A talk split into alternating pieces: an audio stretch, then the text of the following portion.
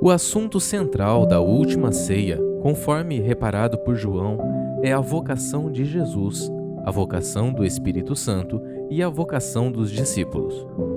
A ceia do Senhor tem como princípio o serviço e nos prepara para nossa entrega pública, como Cristo fez no Calvário ao morrer por nós. Seguiremos assim nesta estação de preparação para a Páscoa, cultivando um espírito humilde e de reverente submissão. Bem-vindo à série Ele Veio para Servir. Bom dia, queridos. Graça e paz. Tudo bem com vocês? Amém. Alegria estarmos aqui e mais um domingo, dia do Senhor temos a oportunidade de nos congregarmos para adorar a Deus, para termos comunhão, para sermos instruídos. Jamais esqueça-se que isso é um privilégio para a nossa geração. Amém? Gente, então, hoje nós daremos início a uma nova série de palavras, uh, intitulada Ele Veio para Servir, a nossa vocação aqui na terra. Vamos dizer juntos? Ele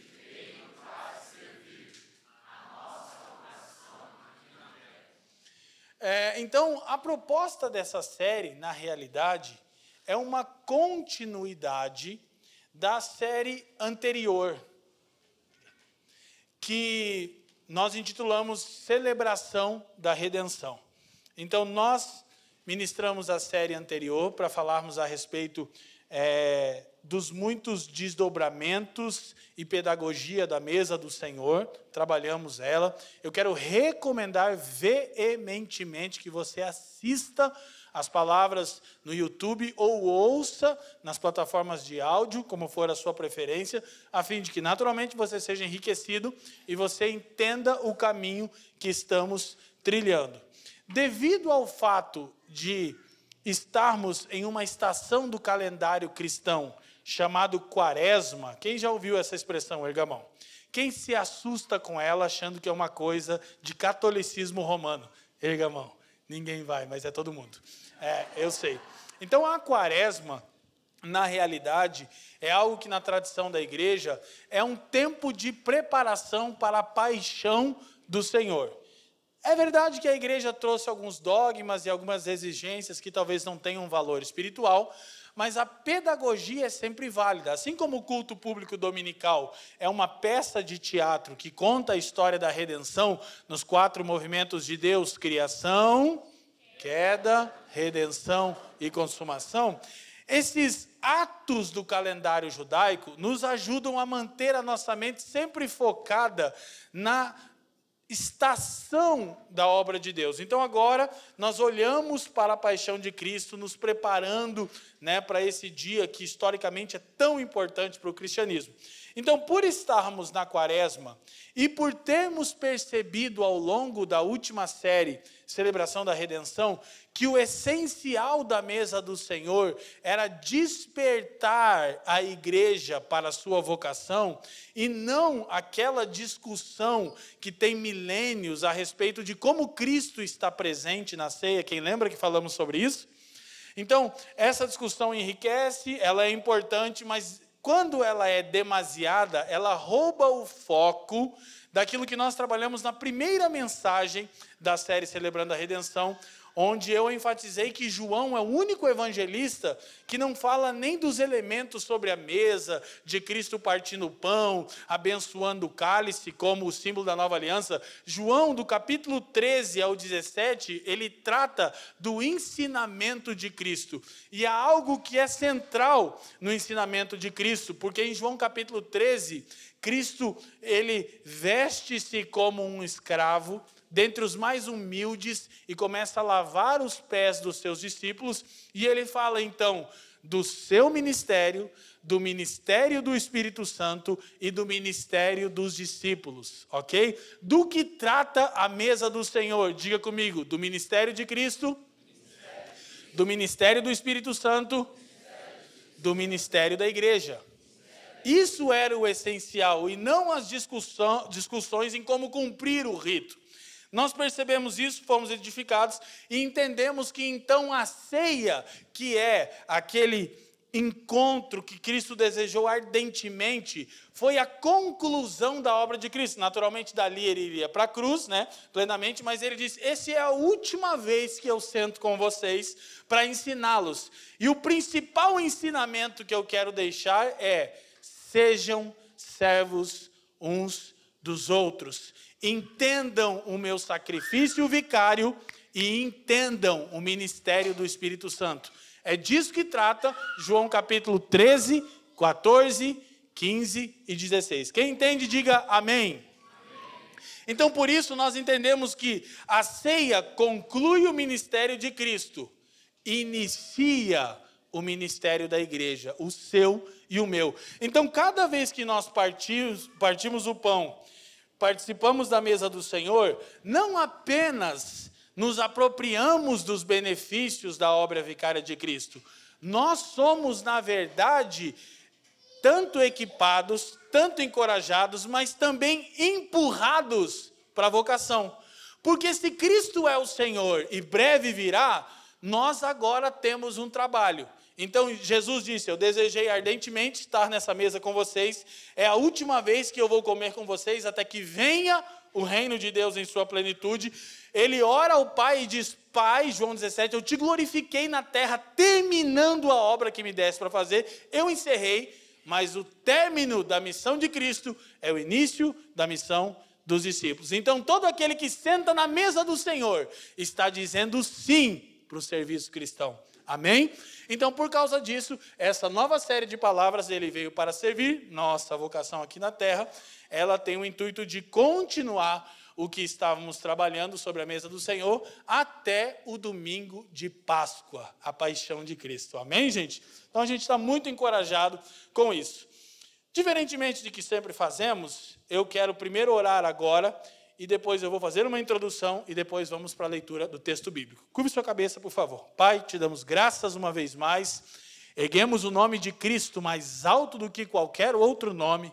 Te pedimos que você nos presenteie com espírito de sabedoria e de revelação, a fim de que os olhos do nosso entendimento sejam iluminados e possamos compreender a real esperança da nossa vocação te peço ainda que cessem as distrações e inquietações da nossa alma, a começar pela minha, a fim de que possamos ser ministrados pelo Seu Espírito mediante a pregação do Evangelho e que nada aqui se perca, Pai, mas tudo seja para a glória do Teu nome, pelos interesses de Cristo e para o bem do mundo. Nós oramos assim, no precioso nome de Jesus, e quem crê, diga amém. Então, nós queremos ter em mente que participar da mesa do Senhor equivale a desfrutar dos benefícios da cruz e sermos comissionados para o trabalho cristão. Amém? Diga comigo. Participar da mesa do Senhor equivale a nos apropriarmos dos benefícios da cruz e sermos capacitados para o trabalho cristão. Amém? Então nós queremos trabalhar um pouco disso. Ok? Ah, de imediato, o nosso subtema, a ceia e o ministério cristão, essa relação que estamos falando, tem a diaconia de Jesus. Digam comigo a diaconia de Jesus. Então, isso tem um sentido duplo. Nós podemos pensar na diaconia de Jesus, no serviço que Cristo ofereceu ao Pai, amém? E podemos pensar na companhia de Jesus, que é uma diaconia. Não há ninguém na companhia de Jesus que não esteja ali para servir. Então, nós entendemos que essa é uma hora oportuna de encorajarmos o serviço cristão em suas muitas ah, maneiras e formas de se externalizarem na vida da igreja e no mundo. Para isso, nessa primeira introdução, vamos perceber uma tripartição do serviço cristão. Ok? Basicamente, o Novo Testamento vai apresentar isso da seguinte forma: existem ministérios que nascem por uma designação de Jesus Cristo, como os dos doze apóstolos, chamados a testemunhar a ressurreição. Podemos nos lembrar do texto de Efésios 4, 11, quando o texto diz que Cristo deu uns para apóstolos, profetas, evangelistas e pastores mestres. Ok? Então há ministérios que foram comissionados pelo próprio Cristo. Outros, que é mais a nossa ênfase aqui nessa série, nascem por iniciativa do Espírito Santo. Móveis e livres, e por isso não redutíveis a esquemas institucionais. Ok? Eu já volto para explicar isso com um pouco mais de clareza. E existem ministérios que têm origem por uma designação da igreja, por um ato de eleição e de missão que começa na comunidade cristã. Um exemplo são presbíteros e diáconos. Eles são comissionados pela própria igreja. Mas não apenas as funções de governo doutrinário e governo operacional, presbitério e diaconia, mas todo e qualquer tipo de serviço feito na comunidade cristã. Então, de acordo com a tripartição do serviço cristão no Novo Testamento, aos ministérios que são apontados pelo próprio Cristo, mas, como Efésios 11, 4, 11 diz, ele deu uns para.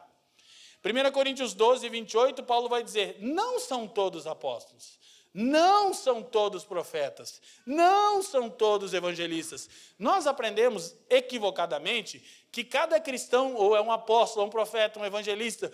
Na verdade, por muito tempo a gente foram, fomos igrejas extremamente pastorais, solo, o que era o erro mais grave. Não é problema ser uma paróquia pastoral, até é bom, até é um tempo que carecemos, mas o problema eram pastores solos, e o Novo Testamento não reconhece liderança solo, liderança no Novo Testamento é plural. Pastor no singular é só quando se refere a Jesus, no demais Novo Testamento o, o grego é plural, pastores. E depois a gente começou a aprender sobre os ministérios e começou uma onda no Brasil, né, oriundo do neopentecostalismo, do judaísmo, né, de todo mundo é apóstolo, profeta, se encontra ali nos 4.11 de Efésios. Não, o texto diz ele deu uns para, ok? Depois Paulo diz aos Coríntios: nem todos são apóstolos, nem todos são profetas. Então, esse não é o nosso foco nessa série. O nosso foco são os ministérios por iniciativa do Espírito Santo e por designação da igreja. Ok? De novo, porque os ministérios dados por Cristo são uns para e não todos. Ok? Os ministérios que nascem por iniciativa do Espírito Santo, eles são móveis e livres e não redutíveis a esquemas institucionais, em qual sentido? Um dos principais erros que nós cometemos quando falamos do serviço cristão, e por que a gente está falando de dons, Leandro? Porque não há serviço cristão que não nasça em Deus. Amém? Então, isso no Novo Testamento é chamado de dons espirituais. Normalmente a gente acha que dom espiritual é pregar e cantar. Não tem nada a ver com isso, a gente vai perceber. Né? Todo serviço na igreja é um serviço espiritual, com valores eternos. Ok? Esses dons dados pelo Espírito, eles não se enquadram em nenhuma metodologia fixa. Então, muitas vezes, comunidades, talvez na boa intenção de serem operacionais, elas erram porque tentam fazer com que os dons do Espírito, que são móveis, livres, dinâmicos, a igreja é pneumodinâmica, quer dizer que ela é gerada e empoderada pelo Espírito, é um organismo pujante. A gente tenta fazer a igreja assim: todo mundo tem que ter célula. Aí tem aquele irmão que não tem a dom, característica de falar, de liderar. O cara já cai em depressão, ele é cortado, exposto, vai para o culto de disciplina. E muitos de nós, por coisas como essa, ouçam foram machucados em ambientes abusivos e opressores. Ok? Antes de que essa seja a sua história, é a minha. Tá bom? É de mim que eu vou falar um pouquinho, né, apontando para Cristo, naturalmente. Não, não torça a minha fala de jeito nenhum. A gente quer observar esses, esses problemas. Só que antes disso, o Espírito Santo ele dá dons para uma comunidade de acordo com a necessidade dela. A gente vai ver um quadro, daqui um ou dois slides, sobre quatro sessões de dons do Novo Testamento, mas elas não têm a intenção de dizer o Espírito Santo age restritamente dessa maneira. Não. Paulo escreve aos Coríntios e ele identifica nove dons espirituais operando ali. Quando escreve aos Éfesos, ele já identifica quatro ou cinco. Quando escreve aos Romanos, ele identifica então seis dons espirituais. Ele não está dizendo é só isso aqui que o Espírito Santo faz, e não tem como uma igreja querer que todo mundo faça a mesma coisa. Isso faz com que esse ambiente, que deveria ser um ambiente de capacitação para o serviço cristão, se torne opressor. Quem nunca?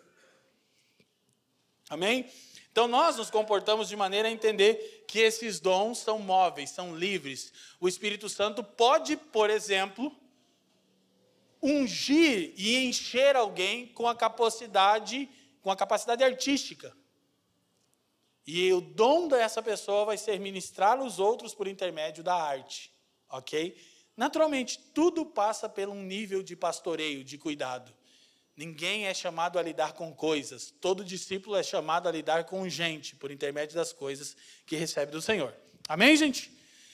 E tem os ministérios que têm origem na designação da igreja. Aqui eu dei exemplo de presbíteros e diáconos, mas eu poderia dar o exemplo da equipe de som. Porque a igreja tem uma demanda, surge uma demanda, que a gente tem um som bem alinhado para os cultos serem né, razoavelmente saudáveis aos nossos ouvidos. É um serviço que a igreja designou. É um serviço espiritual? Claro, porque o objetivo desse serviço é que o evangelho seja proclamado de maneira ainda mais fácil. É facilitar o evangelho. Então a gente tem a Mai lá na projeção hoje. Estar na projeção é um ministério designado pela igreja. Naturalmente, ele não traz a responsabilidade de um presbítero ou de um diácono, mas é um dom espiritual. Deve ser exercido em amor para a glória de Deus. Quem está me entendendo, diga amém. Então, há muitos variados dons que nós vamos perceber, ok? Nessa tripartição básica: os ministérios de Cristo, do Espírito, ordenados e apontados pela própria igreja. Quando a gente entende que servir a igreja, escute, é servir a Cristo, por mais que não tenhamos um ministério com maior destaque ou talvez com maior responsabilidade, não deixamos de nos envolver. Nós sempre compartilhamos aqui com as pessoas que servem nos muitos voluntariados que Cristo e a igreja são a mesma pessoa. Esse é o mistério do Novo Testamento. E se eu quero servir a Cristo, que está à destra de Deus, eu só consigo fazer isso servindo você. Então, estar no estacionamento, na fotografia, na área da música, no som ou qualquer outra demanda é uma expressão de serviço a Cristo, amém? Agora, um outro erro cometido é a drenagem da energia da comunidade em torno somente da própria comunidade. Explica isso, Leandro. São igrejas com uma mente templo centralizadas tem tanto culto que não dá para viver o evangelho. Quem nunca? 300 programas na semana. O cara fica enfadado. Então nós temos o cuidado de ter uma liturgia muito enxuta na família dos que creem. Nós temos um culto por semana público suficiente para que vivamos o evangelho. Domingo, adoração ajuntada. Semana, adoração espalhada. Então, são erros que a gente acaba cometendo, ok? O que, que nós percebemos? Para que servem esses dons? Greg Allison diz: esses ministérios abrangem um, o culto ao Deus triuno. Dois, a proclamação da palavra de Deus. Três, a apresentação do evangelho a não cristãos. Quatro, o discipulado de membros da igreja por meio do ensino e da vida em comunidade. Cinco, cuidado de outros por meio de oração, contribuição, sustento dos pastores obreiros e assistência às necessidades. E o envolvimento cultural da igreja na sociedade, que ora está a favor do mundo, ora ela está contra o mundo. Então, os variados dons servem para equipar a igreja na sua missão. Quantas áreas de atuação residem por trás dessa verdade, gente? Podemos cuidar de pessoas por oração, com finanças, com socorro, enfim. Podemos nos envolver nas áreas da cultura, podemos proclamar a palavra de Deus aos discípulos, podemos evangelizar os não crentes. Então, agora, desde já eu quero que você entenda o seguinte: não há ninguém no corpo de Cristo chamado a uma posição estática. Não existe. Não tem. Não existe lugar nenhum das Escrituras um irmão salvo para esperar Jesus voltar sentado. Não existe. Qual o problema? Muitos de nós estão vivendo assim.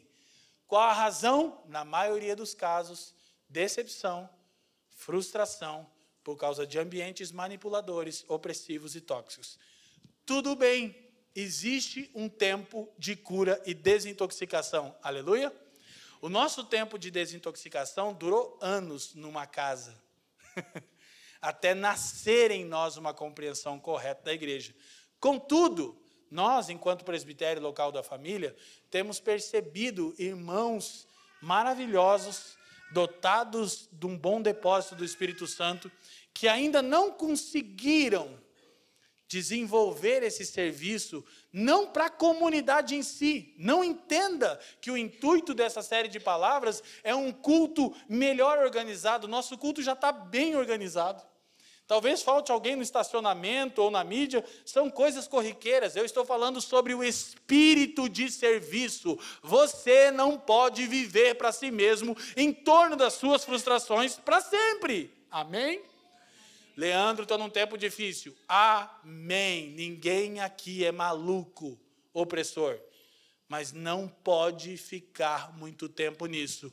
E ouça, parte da sua cura está no serviço ao outro.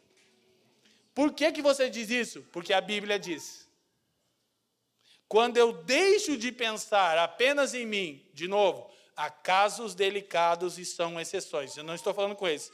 Mas estou falando aquele, puxa, ah, eu tenho medo de me envolver, eu estou na comunidade, mas e se eu me frustrar? Já já a gente vai ver que o responsável pela frustração, na maioria dos casos, não era um ambiente opressivo, tóxico, foi você mesmo. Amém? E aí, quando você precisa encarar isso, é uma fase difícil. Tipo, eu me submeti a isso porque eu tinha também interesse nisso. Ok? Então, eu quero que vocês entendam que fazemos isso com muito temor e sem um pensamento pragmático. Queremos que as pessoas abram mais as casas. Claro que queremos, mas não é nesse sentido que estamos falando. Eu quero falar do seguinte: você foi salvo para servir a Deus, aos santos e ao mundo. Amém. Então a gente quer te encorajar nesse processo e caminhar com você nesse sentido. Então, quando a gente olha lá para o Novo Testamento, só para bonito, não vou entrar nisso aqui de forma nenhuma, quatro listas de dons espirituais no Novo Testamento. 1 Coríntios 12, de 8 a 10, descrevem ali nove dons. De novo, o Espírito Santo não atuava apenas por intermédio dessas nove características, eram as centrais, por causa das necessidades que a igreja de Corinto tinha. Todo mundo falava em língua lá, ninguém interpretava. Então, interpretação de língua, entende? E assim vai. Depois do próprio texto de 1 Coríntios 12, Paulo vai elencar mais sete dons. Né? Alguns repetem, outros têm outras ênfases. Aí temos Efésios 4, que temos ou quatro ou cinco dons, a depender da nossa interpretação. A minha está aqui em quatro dons. Pastores são mestres, mestres são pastores. Não acredite em nenhum ministério que seja apenas lidar com livro, sem lidar com gente. Não consigo ver isso em Jesus. Pode ser o maior teólogo do planeta tem que ter cheiro de gente. Eu me esmerei e eu me esmero, assim como os pastores dessa comunidade, nos livros e na boa teologia. Ontem eu disse, mencionei no primeiro culto, fui encorajado pela Nath quando ela disse, pastor, obrigado pelo empenho. 19 horas para preparar esse sermão. Sabe por quê? Porque essa semana eu tive com muita gente e não deu tempo. Então, ontem eu passei 19 horas deixando ele pronto. Então, maravilhoso, é meu trabalho, não tenho um dó. Eu, na verdade, sou privilegiado, 19 horas estudando a Bíblia e teologia. Era tudo que eu sonhava. Mas por quê? Porque de manhã estava com um, à tarde fomos atender outro, à noite outro, e a semana segue assim. Glória a Deus, quem me entende, diga amém. Há muitos dons, e Romanos 12, né? Fala de dons assim maravilhosos, tipo da contribuição. Aleluia! Eu nunca vi um irmão com dom da contribuição ainda. Olha, eu sou esse irmão. Aleluia. Que se levantem, irmãos, com dom de contribuir. Amém? Fica tranquilo, eu não vou passar o envelope no final da mensagem. Mas é um dom. Todos contribuem, mas tem pessoas que são chamadas a produzir riqueza para propagar o evangelho, irmão. Aleluia? Glória a Deus. Eu nunca vi uma dessa, mas Paulo diz que tem. Ensino, exortação, liderança, atos de misericórdia, enfim, variados tipos de dons. Agora, escute. Está subentendido que a questão dos dons é sempre dinâmica. Não podemos deduzir uma lista fixa de dons a partir das passagens do NT que falam sobre assuntos, eh, esse assunto e mantê-los a todo custo como os únicos dons espirituais. Deus dá os dons de modo multiforme, de acordo com as características locais e as necessidades do momento. Então é essencial nessa introdução, entendermos isso. Deus é multiforme. e é gracioso, é doador, é presenteador, ele distribui dons. Na medida que uma comunidade necessita, ele distribui dons. A gente poderia isso olhar em todas as escrituras. Você sabe que o primeiro homem na Bíblia, que a escritura diz que foi cheio do Espírito Santo, ele era um artesão. Chamava-se Bezalel, em Êxodo 28. Ele não era um apóstolo, ele não era um profeta, ele não escreveu uma teologia sistemática, ele costurava cortina, ele mexia em madeira. É o primeiro homem que a Bíblia diz e foi cheio do Espírito Santo. Então, o Espírito Santo é dinâmico, ele reparte dons de acordo com a necessidade de uma comunidade. Amém? Glória a Deus por isso. Entre o corpo de Cristo. Agora, muitas vezes, nós perdemos a mentalidade correta do serviço cristão e caímos no ativismo religioso. E, de novo, isso gera frustração, isso gera medo e isso gera uma paralisia, de maneira que as pessoas dizem para si mesmo: eu nunca mais vou me envolver com a igreja profundamente. Eu vou na igreja, mas eu não quero me envolver com nada. Agora escute, então isso não é estar na igreja. Estar na igreja não é ocupar um assento no culto dominical. Estar na igreja é estar operando juntamente com a igreja, escuta, de acordo com a justa contribuição de cada parte. Paulo diz em Efésios 4,16, ele diz que é necessário que cada parte desempenhe sua justa operação. Alguns irmãos costumam dizer: Poxa, eu não consigo me sentir parte. É porque você não assumiu a sua parte. Você jamais se sentirá parte de algo até que assuma a sua parte, porque há um depósito de Cristo em você, que é sua justa operação para aquela comunidade ser edificada. Mas você está sempre esperando apenas alguém servir você. Quando você assume a sua parte e começa a servir, você se sente parte.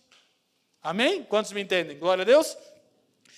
O que acontece é que pervertemos o serviço cristão em ativismo religioso. E quando isso ocorre?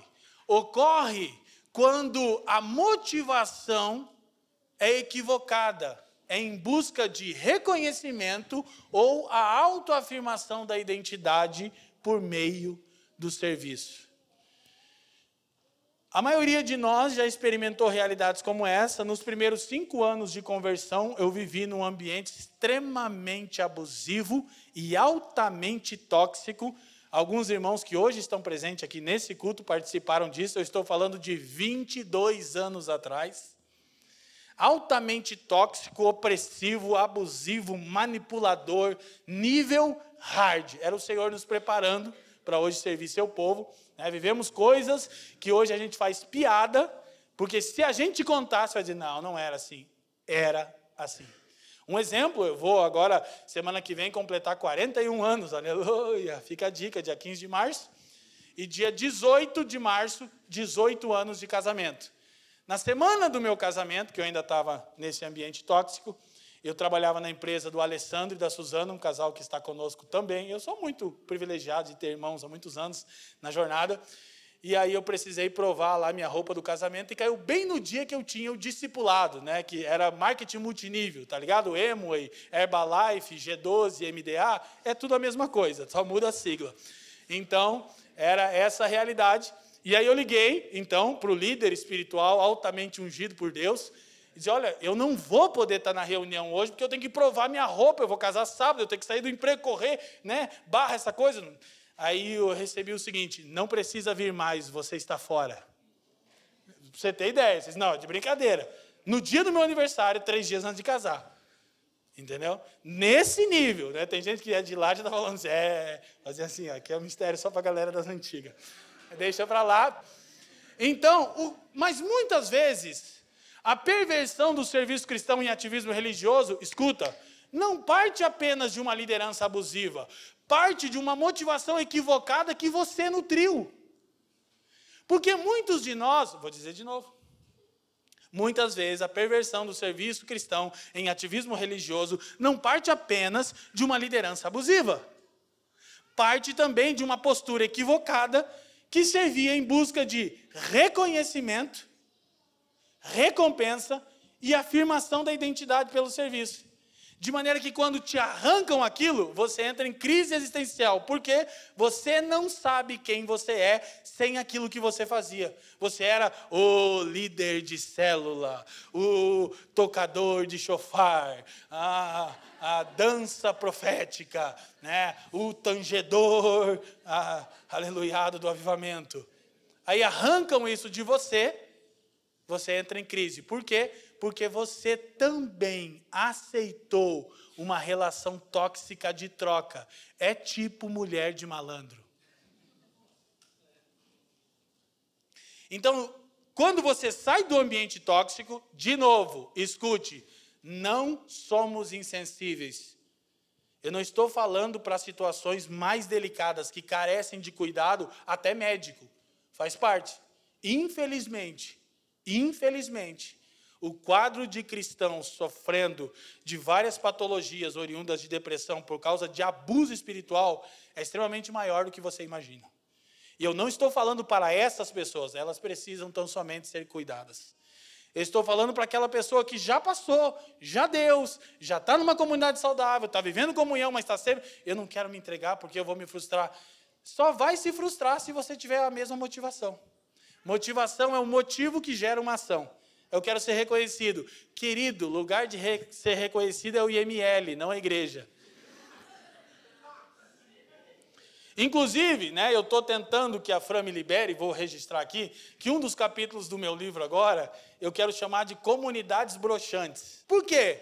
Porque existe um tipo de sensualidade em pseudos ambientes cristãos, onde as pessoas são atraídas porque o comportamento dos líderes é sedutor no sentido de, cara, eu quero tanto uma vida como a dele, Disney toda hora, Land Rover, e nananá. E aí você vai gerando uma sedução, e você com isso, implicitamente, engaja pessoas para servir aquele projeto de poder, porque elas querem também isso.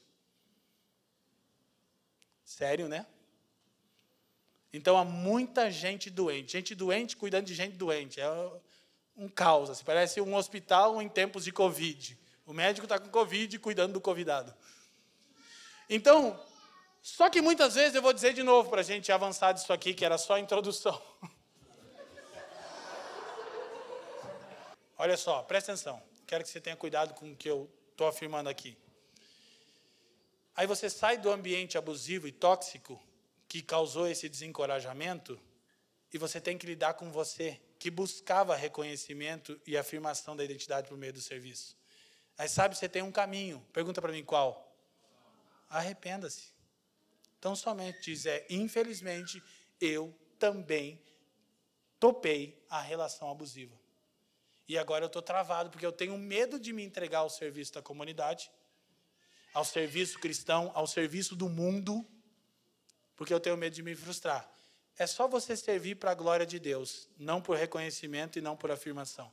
Você jamais vai se frustrar, sabe por quê? Porque Deus nunca fica devendo nada para ninguém. Ele é galardoador de todos aqueles que o buscam, diz o texto. Amém? Então, os dons esses multiformes dons, hein? Não fica pensando em teologia, apóstolo, profecia. É som, estacionamento, é arte, é música, é os multiformes dons do Espírito que são móveis e livres e não redutíveis a um contexto institucional. Eles alcançam o seu objetivo, que é formar Cristo e anunciar Cristo, quando exercidos Afinal, sua origem é a graça imerecida de Deus. Ou seja, o objetivo dos dons do Espírito que repousam em todos aqueles que estão em Cristo. Não há um cristão sem o dom do Espírito, porque a marca de um cristão é o Espírito Santo. Aleluia, glória a Deus. Amém? Então, só que eles têm o objetivo de formar Cristo. Formam Cristo em quem ministra-os. Olha só, eu estou aqui empenhado, né? Falei 19 horas preparando o sermão. O que está acontecendo? Cristo está sendo formado em mim. Por quê? Por amor a vocês e ao Senhor, eu me esmeio, eu me empenho, eu quero ser assertivo, eu quero encorajar pessoas, eu quero que Deus fale por intermédio da pregação. Opa, Cristo está sendo formado em mim. Amém? quando você recebe isso, entendendo que é graça sendo compartilhada, Cristo está sendo formado em você. Amém? Para os incrédulos, todos os dons são exercidos aí para anunciar a Cristo. Quando eu anuncio Cristo por intermédio de um dom espiritual, eu estou sendo edificado, Cristo está sendo formado, para o outro, Cristo está sendo anunciado. Agora, o problema é que, quando eu não exerço o dom voluntariamente, ele não alcança o objetivo. O que, que você quer dizer com isso, pastor Leandro? Imagina se eu cobrasse para pregar todos os domingos. Não é dom, porque eu recebi de graça. Então ele só opera e alcança o objetivo, formar Cristo e anunciar Cristo, se eu exerço voluntariamente. É aí que o povo já começa a ficar com medo. Aí voltou esse papo de voluntariado. Por causa do contexto abusivo, o contexto de excelência a qualquer custo. Isso é diabólico mesmo. E graças a Deus, se você está aqui, você está livre disso ou já está se livrando, amém? Olha, olha para mim, não volta para o Egito. Amém? Do Egito Deus nos tira, né? O mundo da Babilônia nós temos que sair, o sistema religioso. Glória a Deus. Volta para lá não. Então, é entender que só tem um jeito de eu crescer na minha salvação. Exercendo os dons, servindo os outros de maneira voluntária. E aí a gente entra numa situação muito delicada. Por quê? Imagina a gente pedir para um irmão exercer um serviço aí que vai tomar três, quatro dias dele na semana. Esse irmão precisa conviver, ele precisa viver, perdão, ele precisa ser suprido, não precisa? Amém? Aí a comunidade se dispõe a financiar aquele serviço. Mas o irmão nunca exige. Quem está entendendo? Deixa eu explicar para vocês. Hoje, a gente aqui na prestação de conta que faz com todo mundo que é envolvido no apacentamento da igreja, te mostra lá quantos pastores recebem, quantos recebem, quem participa dos apacentadores aí, ok? Só que a gente, entre os pastores, a gente tem uma fala nossa. Ninguém aqui tem salário, mas graças a Deus, há pouco mais de um ano e meio, porque são 22 anos servindo Jesus sem nunca ter um salário, há pouco mais de um ano e meio a gente tem uma oferta. Ah, não é salário? Não. Eu sempre digo, não caiu naquele mês, bora agarrar no Uber. Nem vem perguntar. Por quê? Porque isso aqui não é carreira.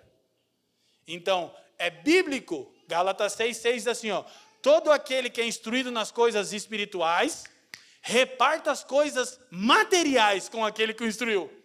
Jesus disse aos discípulos: digno é a obreira do seu salário. Então o problema não é isso. Agora eu nunca posso exigir. Então eu sempre dou voluntariamente, eu viajo o Brasil inteiro pregando o evangelho. Como o meio gospel no Brasil vai mal e de mal a pior, virou um mercado. Então depende de quantos seguidores você tem no Instagram, que é o equivalente a quantas pessoas você atrai para a conferência, é o quanto você pode cobrar. Então, né, tem os cantorezinhos gospels, as menininhas blogueirinhas gospel, né, que está fazendo a cara inteira já, tem 20 anos e já transformou. É 20 mil reais para ela cantar, mas é para Jesus. É que minha garganta é de ouro, né? Ou aí acontece que as, as pessoas nos convidam para estar, para servir, e elas perguntam, pastor Leandro, quanto que é? Eu disse, nada. Nada? Não. Mas assim, você viaja e as pessoas elas pagam alguma coisa? Nunca. É oferta, querida. Mas é, qual que é a média? Sério, aí a Fran fica, não tem média. Estimativa. Expectativa. Eu digo, é. Acabei de chegar de uma viagem, fui pregar o Evangelho, fui convidado para os irmãos para pregar o Evangelho. Cheguei no aeroporto de madrugada, pousou o aviãozinho lá, duas horas da manhã. Eu saí lá e não tinha ninguém. Aí eu olhei para um lado, olhei para o outro, sentei uma hora, liguei para a Fran e falei: Não tem ninguém aqui. Como assim não tem ninguém? Não tem ninguém, não veio ninguém me buscar. E liga para um, liga para outro, e ninguém atende ela. Ela já toda desesperada, eu falei: Fica calma, o cartão de crédito está comigo até a consumação dos séculos. Ele e Jesus nunca me deixam, né? Então partiu, raque, achei um hotel, chamei um Uber e partiu. E aí, No outro dia de manhã, os irmãos lembraram. Meu Deus, cara, pastor. E ficaram todos preocupados. Eu disse: fica tranquilo. Eu não sou uma celebridade evangélica. Eu sou um irmão. Eles me esqueceram porque estavam lidando com a estrutura e terminando obra de igreja. Não, até o Satanás atua nisso, né? E eles vararam madrugada e me esqueceram. Eu disse assim, gente, eu me sinto até bem. E o pastor falou: como assim? Eu não sou tão importante. Eu não estou ofendido. Eu sou um servo de vocês. Quem está me entendendo? E aí a galera olha, nossa, que virtude, Leandro. Eu digo, meu Deus, isso é minha obrigação. Jesus que eu não posso impor nada às pessoas. E a gente está tão carente de valores cristãos, do espírito de serviço cristão, que as pessoas acham que eu sou incrível. Não é que eu sou incrível, é que 99,9% dos cantores evangélicos e pregadores que você segue no Instagram são uma mentira. Eu disse 99,9% são mentira. E eu conheço a maioria deles. Eles são fake. São ministros de si mesmos, pastores de si mesmos. E eu me sinto honrado quando eu sou esquecido. Eu digo, Jesus, desde que não esqueçam o que eu vou ensinar, está tudo bem. E a minha pregação foi Paulo a Timóteo: lembra-te de Jesus Cristo. Os irmãos riam e choravam. Eu digo, do Leandro Vieira você esqueceu no aeroporto, né? Mas lembra-te de Jesus Cristo, que deu um bom testemunho diante de Pôncio Pilatos. Eu já aproveitei a deixa, né, irmão? Pentecostal, recebi o revelamento na hora ali, ó. Glória a Deus. Então, agora, terminada a introdução, Vou começar a pregar. Abra Marcos capítulo 10. Nós vamos ler apenas o versículo 45. Verso 45. Contudo, eu quero que você anote 35 a 45, é o texto todo, mas o tempo não nos permite. Pois o próprio filho do homem não veio para ser servido, mas para servir e dar a sua vida em resgate por muitos. Então, primeira porção da escritura, vamos olhar três de maneira bem intencional e pragmática. Então, presta muita atenção, não desvirtua, porque aí eu consigo focar melhor no que eu preciso repartir nesses minutos que ainda nos restam. Essa fala e sentença de Cristo começou lá no versículo 35, quando os filhos de Zebedeu fizeram um pedido infantil para Jesus. Mateus vai dizer que foi a mãe que fez, é pior, nada é tão ruim que não possa piorar. Você imagina a sua mãe chegando em Jesus, os dois meninos, os meninos com o cabelo assim lambido, com suspensório. Às vezes, Jesus, eu queria pedir uma coisa para vocês, os meninos assim. Ó. Tem como sentar um na direita e outro na esquerda no seu reino? E os meninos. Aí, o que estava acontecendo? Eles estavam a caminho de Jerusalém. Eles criam que Jesus era o Messias, mas não entendiam a sua vocação. Deixa eu explicar isso. Todo mundo aqui crê que Jesus é o Cristo. Mas poucas pessoas entendem que Jesus é o Cristo para um povo que vai ser Cristo para alguém. Eles sabiam que Jesus era o redentor de Israel. E aí, vão para Jerusalém, eles se anteciparam. Não, deixa eu já me antecipar, garantir meu lugar. Porque eu estou aqui também três anos andando com esse cara, até agora não recebi nada. Não, tudo bem, até agora eu fiz em amor. Foi voluntário. Mas agora, tem como sentar um na direita e outro na esquerda, Jesus? Aí Jesus disse assim: tem como vocês beberem o cálice que eu vou beber e, experimentarem o batismo que eu vou ter? Sabe do que ele estava falando? É, vai ter um na esquerda e na direita mesmo, daqui uma semana. No Calvário, dois bandidos. E um deles, mais crente que vocês, vai ser salvo. Por quê? Porque vai reconhecer quem é e vai clamar minha misericórdia. Lembra-te de mim quando estiveres no seu reino. Mas o que, vocês entendem do meu reino? De vocês serem servidos. De fato, vocês não entenderam nada. Na reta final do ministério de Jesus, ele tem que lidar com crentes pensando em servir para ter retorno, reconhecimento, mas ninguém me viu. Ninguém está vendo o quão crente eu sou. Olha aqui, estou dando uma oferta para o miserável, né?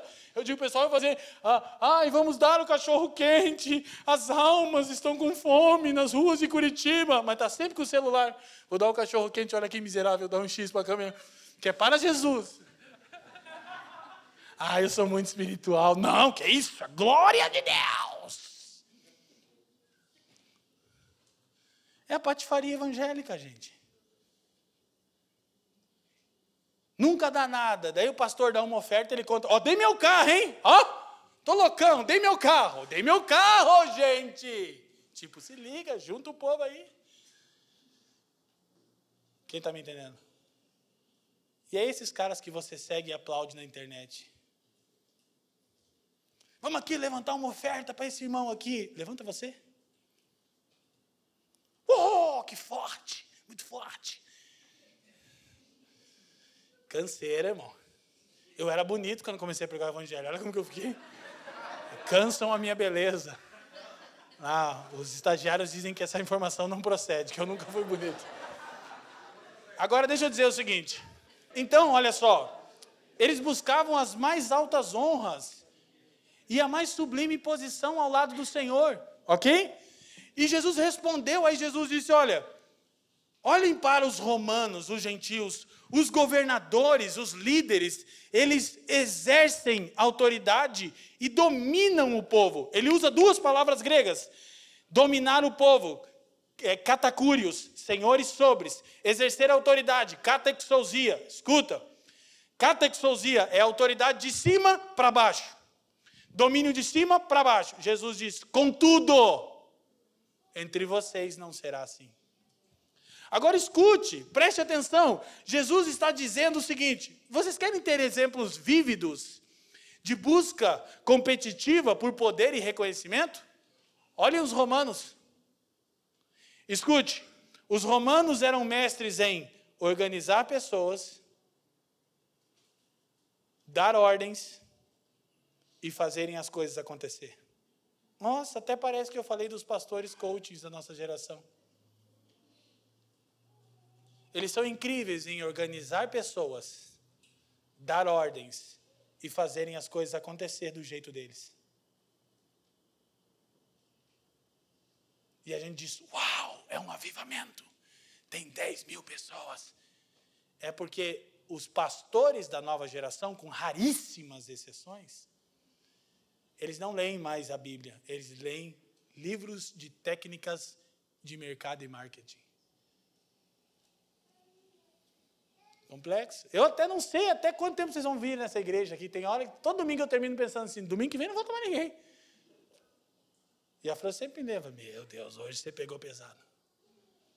Eu digo é porque a gente, eu não, a gente não é especialista em, em, em organizar pessoas, em dar ordem, fazer as coisas acontecer. Nós nos esmeiramos em servir as pessoas, em clamar a Jesus para que as coisas aconteçam. Que a gente até sabe fazer na carne. A gente teme a Deus, quem está me entendendo? Isso gera o quê? Gente ferida, gente machucada, gente frustrada. Vem para onde? Para a família dos que creem. que bom, a gente ama vocês. Glória a Deus. Mas uma hora tem que se levantar, sacudir a poeira, deixar o passado e pular de cabeça no serviço a Deus, aos santos e ao mundo, porque você jamais se sentirá frustrado em viver como o seu Senhor e o meu Senhor viveu. Não tenha dúvida. Amém. E a recompensa está com Ele. Ele diz: Venho sem demora, a recompensa está comigo e eu vou dar a cada um segundo as suas obras e não segundo as suas ideias. Poxa, eu tinha bastante ideia, mas acabei, por causa do medo e da frustração, nunca servindo a minha comunidade e o mundo. Quem está me entendendo, diga amém. Então, o que Jesus está ensinando é o seguinte. Opa, volta aqui, passei um. Via de regra, domínio é exercido no interesse daqueles que dominam. Jesus, contudo, mede a grandeza pelo serviço e não pela dominação. Jesus disse: se você quer conhecer alguém grande no reino dos céus, é quem mais serve. É o mais voluntário. E eu não estou apenas falando sobre pessoas que podem fazer muitas coisas. Eu estou falando sobre o espírito de serviço. É o cara pronto. O, o famoso pau para toda obra. Nesse meio de posição, de cargo, de status, eu cresci ouvindo que eu, que eu tinha que ser alguma coisa, né? Apóstolo, daí tentaram me ungir apóstolo, até fui numa conferência que me ungiram apóstolo. E daí depois profeta, e aí depois um tempo na minha vida eu cheguei e falei, já descobri meu ministério, irmão. Qual que é? Auxiliar de serviços gerais. O famoso orelha. O que, que a gente faz? O que, que precisa ser feito? Eu canso em igreja e dizer, pastor, o que está faltando aqui? Não, a gente precisa dar uma mensagem apostólica, deixa para mim. Não, a gente precisa disso aqui, então deixa comigo. O que precisa? Não, é, aconselhamento. Os irmãos, estava agora essa semana com um pastor, que eu e a Fran, a gente foi servir eles, e a comunidade, e aí a gente foi ter um encontro com os pastores na casa do pastor, e o pau torou. Torou. Nível hard, gente se reconciliando, gritando, começou com um xingamento. Eu e a Fran olhando assim. Loucura, loucura de Deus, loucura de Deus. Você aquele dia. E daí reconciliou de repente, eu olho no relógio, culto era seis horas, era seis e vinte. Falei, pastor, não tinha culto hoje. Deixa! Eu disse, ai, desculpa. E a gente só sentou. E tudo que eu e a Fran fizemos foi contar os muitos conflitos que a gente viveu para chegar numa comunidade saudável. Pecado, BO. Às vezes que o Bowser quis ir embora. Às vezes que o Leandro. E os caras começaram a chorar e hoje a igreja está bombando, aleluia. Pediram para mim não ir lá por um ano e agora, quer, agora a gente consegue te receber de novo. Meus amigos, estou ajudando eles à distância. Então, gente, Jesus mede a grandeza dessa maneira. Vamos avançar? O que, que Jesus está falando aqui? Entre os discípulos, um novo tipo de relacionamento deveria prevalecer. Seus seguidores devem ser servos, diáconos uns dos outros e escravos, dolos de todos. Com, entre vocês não é assim. Aí Jesus está trazendo uma dura repreensão. Ouça. Entre os gentios, os pagãos, funciona assim. Entre vocês, não. A autoridade é de cima para baixo. É o famoso reino de ponta cabeça. Quem é o maior? O que mais serve, o mais humilde. Por quê? Porque na ceia, sendo Jesus o maior, ele lavou os pés dos discípulos e disse: Olha, para pertencer à minha comunidade, tem que ter o espírito que eu tenho. Quem está me entendendo? Qualquer um que introduz estruturas da sociedade secular na comunidade do povo de Deus desonra o caráter da igreja como povo de Deus. Então, outro absurdo que virou comum: pastor coaching, pastor CEO. E é bonito, a galera acha incrível. Então, especialista em organizar pessoas, dar ordem e fazer as coisas acontecer. Um desses, alguém aqui da comunidade pertencia a uma dessas comunidades tóxicas, disse que um dia, depois de muito tempo tentando falar com o pastor, o irmão chegou no pastor e falou: Pastor, preciso muito conversar com você. Estou com um problema muito sério na minha família. Ele falou: Peguei ele no púlpito, Leandro, porque eu nunca conseguia. Mega Church, né? Ele disse: Tem dois minutos, começou. Está bombando, explodido de seguidor, acabou de abrir a igrejinha, já está enchendo de novo. Sabe por quê? Porque ajuntam para si mestres segundo as suas próprias concupiscências. É mesmo isso. Hum. Entendeu? Daí quem que é louco? Eu sou louco. Essa galera da família dos que creem é louca. Porque a gente denuncia, né? Entendeu? Mas agora tudo é família. Mesa, partir do pão. tá bom. Canta outra para mim. Então, qualquer um que traga essa metodologia de domínio para a igreja tem que ser maldito, tem que ser anátema. Na igreja não se exerce autoridade assim. Na igreja se exerce autoridade pelo serviço. Quem está entendendo, diga amém.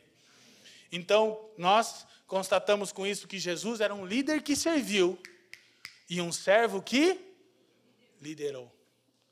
A motivação do seu ministério era agradar o Pai. Ele disse: Eu sempre faço o que lhe agrada. Olha para mim e diga: Eu jamais me sentirei frustrado por servir com a intenção de agradar o Pai.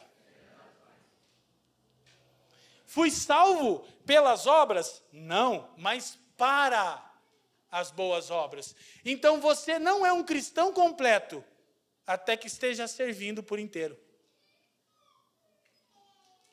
Então a nossa preocupação, escutem, não é com o bom andamento das coisas na família dos que creem. As coisas aqui andam bem, graças a Deus.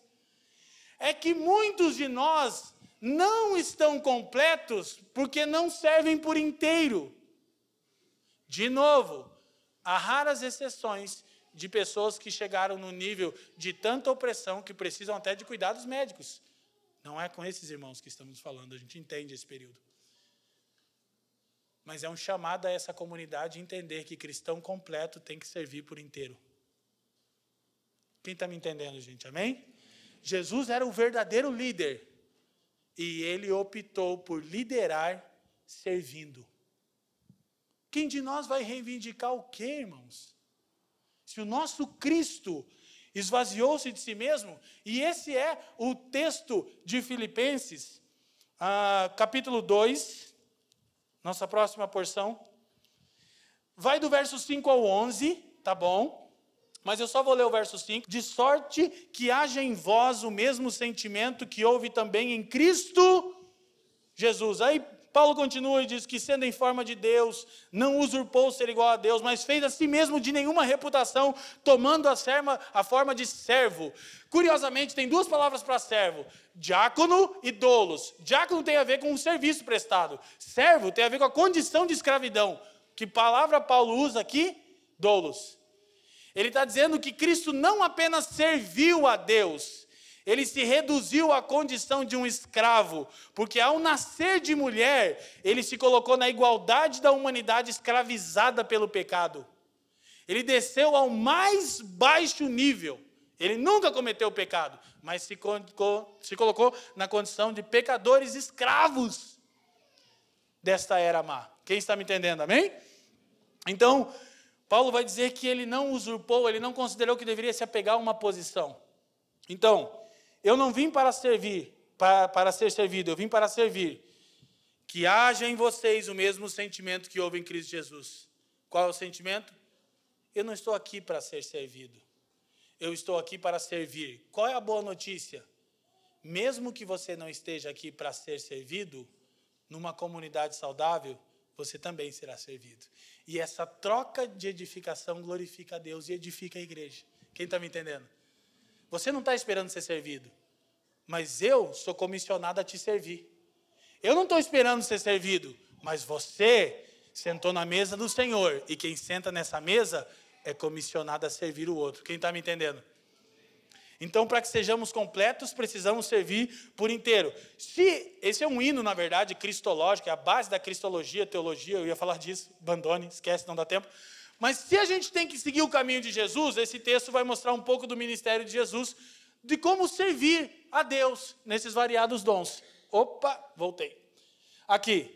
Primeira coisa, Jesus orava. Todo serviço, gente, tem que partir de uma vida de oração. Estou orando a Deus, aí eu começo a perceber que a minha comunidade, o meu vizinho, é, sei lá, as pessoas que convivem comigo estão com uma necessidade, eu vou servi-las. Amém? Tudo, todo tipo de serviço no Novo Testamento parte da palavra e da oração. Amém. Segunda coisa, Jesus dependia do Pai para servir. Então fique em paz se você diz, poxa, Leandro, mas eu ainda estou naquele processo e tal. Tudo bem. Esse poder vem de Deus para você servir o outro. É um negócio esquisito que quando você se entrega para servir o outro e você tem N situações para resolver, mas quando você as deixa como Cristo abriu mão dos privilégios, você se sente completo. Você ainda tem aquela demanda para resolver, mas você sente nova força, você tem novo ânimo, novo ânimo, você tem uma nova alegria. Pô, cara, que coisa maluca. Estou ferrado ainda, mas estou feliz. Amém? Alguém já se sentiu assim? Essa ambiguidade de existir. Não estou dizendo que a gente não tem tribulações, que não temos angústias, não temos ainda que desintoxicar de ambientes abusivos. Comece servindo. Amém? Dentro da medida que você tem. Terceiro, Jesus se alimentava ao fazer a vontade do Pai. A vontade do pai. Escuta uma coisa que a gente aprendeu errado. Ah, estou me alimentando aqui é, da palavra de Deus. Eu li a Bíblia hoje. Aí, eu estou lendo a Bíblia, mas eu ainda estou fraco. Gente, em nenhum lugar é dito que ler ou conhecer a vontade de Deus alimenta. Jesus não disse isso em João 4, quando ele estava com fome. Os discípulos foram buscar pão. Ele pregou o evangelho para a samaritana. Ela evangelizou Samaria toda. Eles voltaram e disse: Tudo bem, mas você estava com fome. Ele disse: A minha comida é fazer a vontade do meu, não é conhecer a vontade do meu Pai. Eu não sou alimentado em conhecer. Eu sou alimentado quando eu operacionalizo a vontade de Deus. Então é por isso que alguns de vocês estão fracos porque estão conhecendo sobre a vontade de Deus, mas não realizam a vontade de Deus que se expressa no serviço ao próximo. Em muitas manifestações da graça de Deus. Quem está me entendendo? Jesus tinha compaixão pelas pessoas e desejava ajudá-las. Então, se deve haver em nós o sentimento que havia em Cristo Jesus, querido, olha para mim. Deus vê quando você se esquiva do problema. A pessoa pode não ter percebido, mas o Espírito Santo foi entristecido. Alguém menciona para você, ixi, Ô, oh, fulano, ligou, foi gol do Palmeiras agora? O Espírito Santo viu. Inclusive a gente na comunidade diz o seguinte: você viu? A responsabilidade é sua. Desde o copo que você viu no chão, que você é responsável por juntar, ao casal que está rompendo e você viu e fez que não. Porque ia dar muito trabalho se envolver naquela relação entristece o Espírito Santo, porque o Espírito Santo nos energiza para a missão. E um cristão que vive para si, não tem como não cair em depressão. Porque sua existência, escuta, só é justificada pelo cumprimento da sua vocação. Depois da sua redenção, a única coisa que justifica a sua existência neste mundo é a vocação. Enquanto não servir, não tem gozo, não tem alegria, não tem paz. No reino tem dois tipos de pessoas: as que trabalham e as que dão trabalho. Quem é você? Tudo bem, todos nós damos um trabalhinho, né? Eu já dei mais trabalho, hoje dou menos trabalho. Mas eu não só dou trabalho, para os meus pastores. Eu também trabalho. Quem está me entendendo? E, de novo, isso não vai terminar com um apelo para voluntariado ou para dinheiro. Não é disso que estamos falando. Essa comunidade aqui vai bem. É um espírito pronto a servir. Que haja em vocês o mesmo sentimento que houve em Cristo Jesus. Você ficará em choque de quantas situação, situações vão chegar a você e ficará duas vezes chocado ao ver que o próprio poder de Deus vai te capacitar para servir coisas que você jamais pensou que poderia ajudar alguém. Amém? Lembra os cinco pães e dois peixinhos? Não era suficiente. Mas Deus não precisa do que temos em mão. Ele precisa da disposição do nosso coração. Lá em casa a conta nunca fechou fazer 18 anos de casado semana que vem. Nunca sabemos como vai ser o outro mês. O que, que nós somos? Salvação para milhares de pessoas no mundo, encorajamento para milhares de pessoas. Por quê? Porque a gente adotou a postura, não temos falta de coisa alguma, estamos aqui para servir. E graças a Deus, por causa disso, Jesus levantou irmãos que cuidam da gente. Amém? Se sacrificou colocando outras pessoas antes de si mesmo e morreu por um mundo que não o então, se tem que haver em nós o sentimento que havia em Cristo Jesus, gente. Amém? E a maravilha de viver na igreja é que a gente recebe encorajamento. Então, a conclusão é: esse é o modelo que os servos de Deus devem seguir. Não importa o quão impopular seja agir dessa maneira. Num mundo individualista, ganancioso, que todo mundo está pensando em como fazer o primeiro milhão, viver do jeito que eu acabei de dizer é uma tremenda de uma idiotice para aqueles que não têm a visão do que é eterno. Quem está me entendendo? Como diz Jason Upton na canção I Built My House Upon a Stone. Eu vou construir a minha casa sobre uma rocha. E ele diz: Porém, eu estou me sentindo um tanto tolo e ingênuo, porque ninguém constrói sobre esse fundamento. Todas as vezes que eu escuto essa canção, eu disse: É a minha história. Eu estou construindo a minha casa sobre uma rocha. As pessoas me consideram um tolo e um ingênuo. Mas quando as chuvas transbordarem, os rios encherem, os ventos soprarem, eu estarei em você, Jesus. Amém? E vamos servir. Vamos pensar no outro. Por quê? Porque estamos em Cristo. Eu não tenho falta de nada, está tudo certo. Então Jesus renunciou várias coisas: a glória celestial, a autoridade independente, a prerrogativa divina. Jesus, cara, estava revestido de glória, se tornou como um escravo, se identificou com a humanidade escrava do pecado. Abriu mão da autoridade independente, esperava no Pai.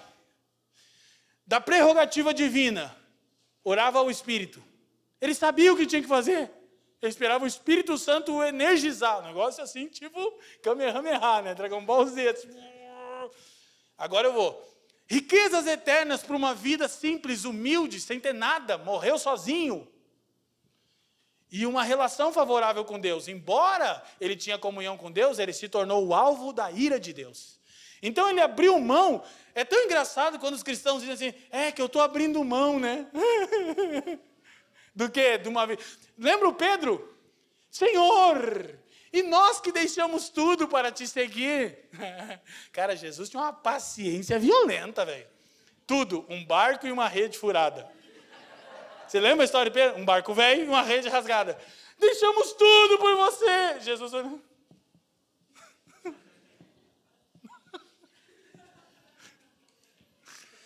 Então, na realidade, é aquela dinâmica que eu ensino. Quando Deus pede Isaac, ele quer Abraão por completo. Fica tranquilo, você e eu não temos nada que podemos dar a Deus que acrescente alguma coisa a Ele. Ele nunca quis Isaac, ele queria ter certeza que Abraão era dele por completo. O que, que você tem de mais valor? Me dá, quero ver.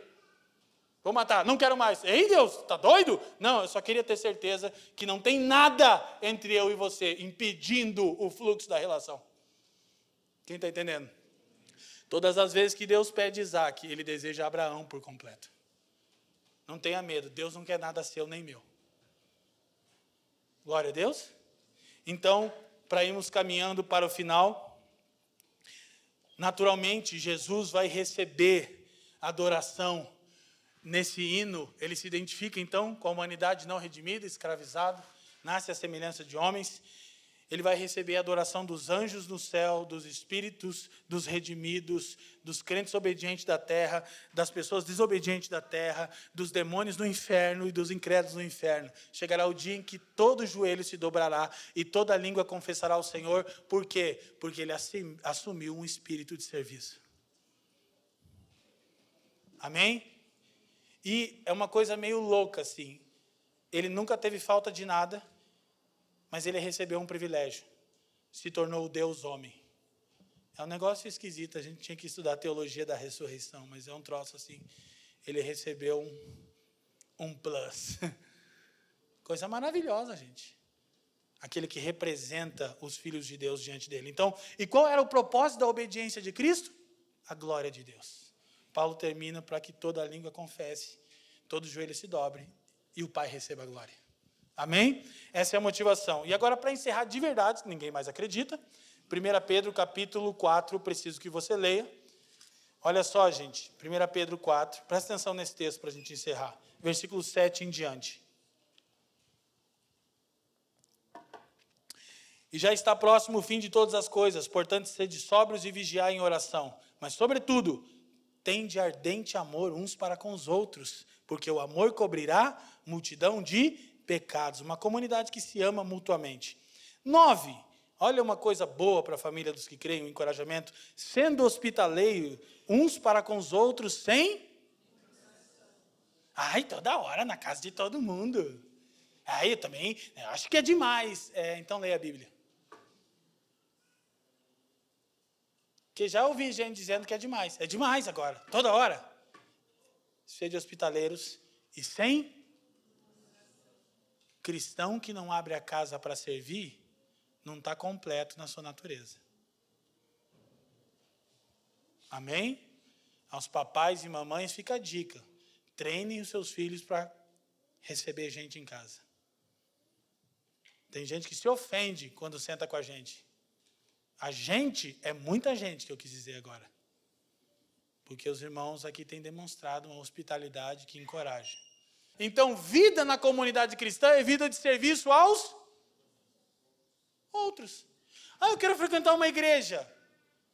Equivale a dizer, eu quero servir alguém. Ai, puxa, pastor, nunca tinha me falado isso.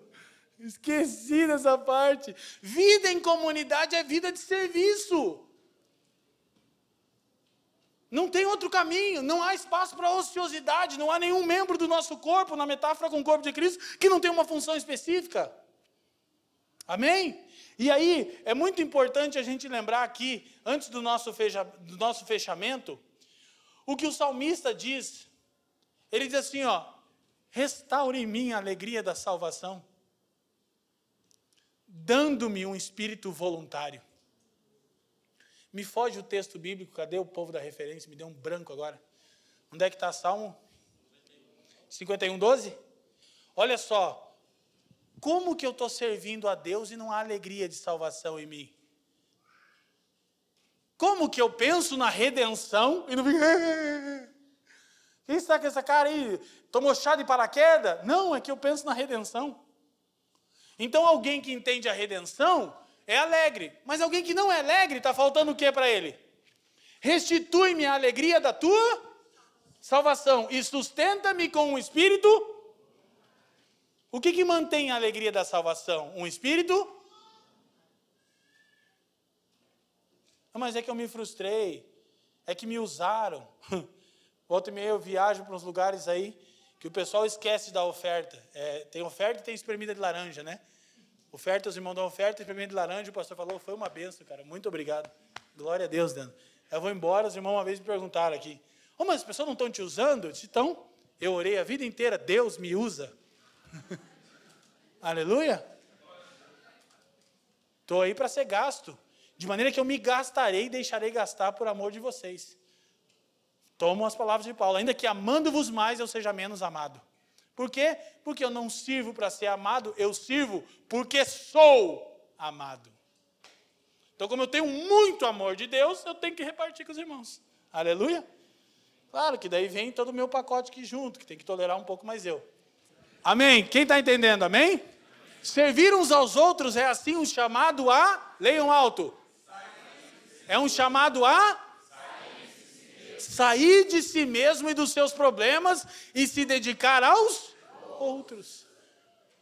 E nessa exteriorização está o fundamento da ética cristã, do comportamento cristão, como vida de serviço aos. Agora, não é uma extensão de mim próprio ou outros a quem eu comando ou manipulo de acordo com os meus próprios interesses. É os outros, significa que eu vou servir a Ele de maneira que não há nenhum interesse, nenhum retorno para mim nesse serviço.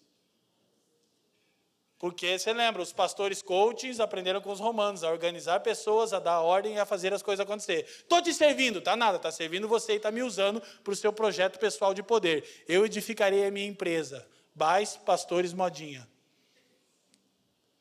Não estou falando disso, eu estou falando de uma vida de serviço ao outro, sem um interesse.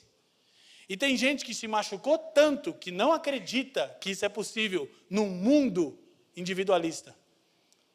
Mas é, meus irmãos. Então Pedro vai terminar, eu ia ler Pedro, eu estou fechando minha Bíblia, viu? A chuva começou, está forte, gente. Imagina vocês se molharem todo, que coisa chata. 1 Pedro 4, quem achou? Versículo 7. Diz assim: E já estando próximo o fim de todas as coisas, Portanto, sede sóbrios e vigiai em oração. Né? Mas, sobretudo, tende ardente amor uns para com os outros, porque o amor cobrirá a multidão de pecados. Sendo hospitaleiros uns para com os outros, sem murmurações. Verso 10, olha só.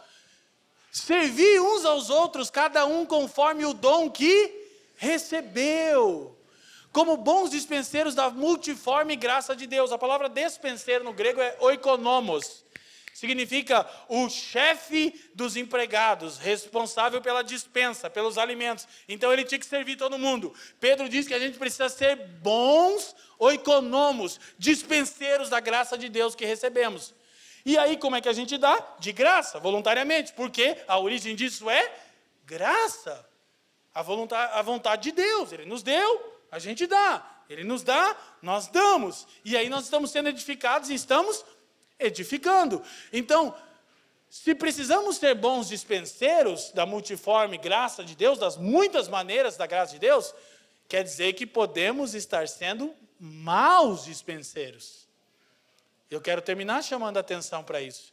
Que cada um hoje reflita nisso. Então, Pedro continua e vai organizar de uma maneira muito simples. Verso 11, ele diz assim: ó, se alguém fala, fale de acordo com os oráculos de Deus.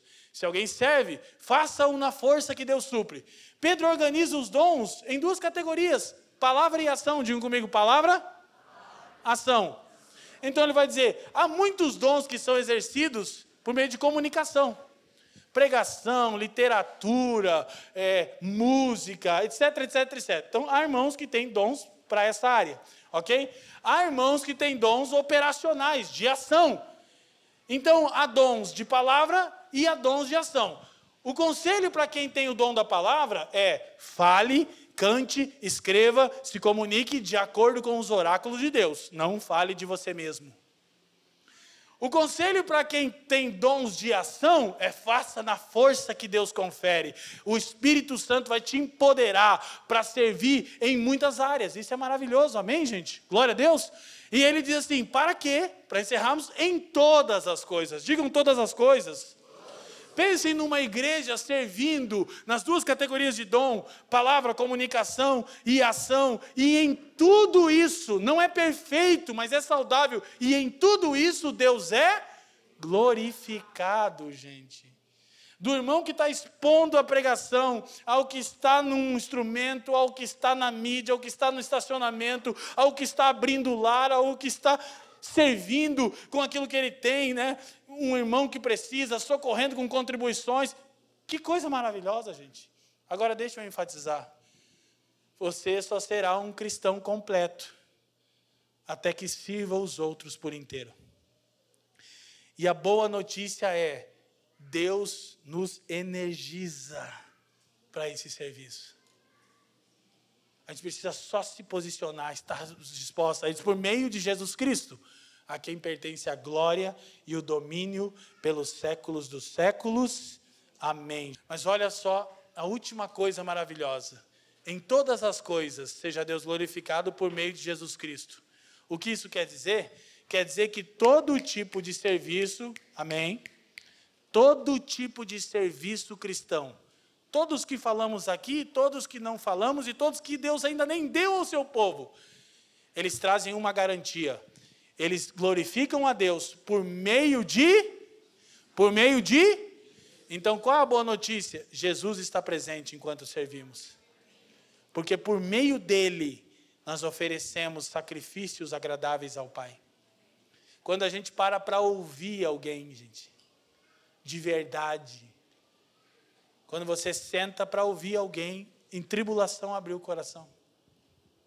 Deus está recebendo glória e Jesus está presente como sumo sacerdote. Ele está entregando aquilo ao Pai. Ele está dizendo: Esse é o meu povo, a nova comunidade que tem neles, Pai, o sentimento que havia em mim. Estão servindo para o seu louvor. Quantas áreas que poderíamos falar, uma carona que você pode dar num dia chuvoso como esse? Ah, mas ninguém perguntou. Então se disponha. Pergunte você. Precisa de carona? Precisa de carona? Precisa de carona? Precisa de carona? Precisa de carona? Que a maioria de nós fala, não, eu até estou disposto, mas eu nunca vejo uma necessidade. Hã? Anda com a gente, então.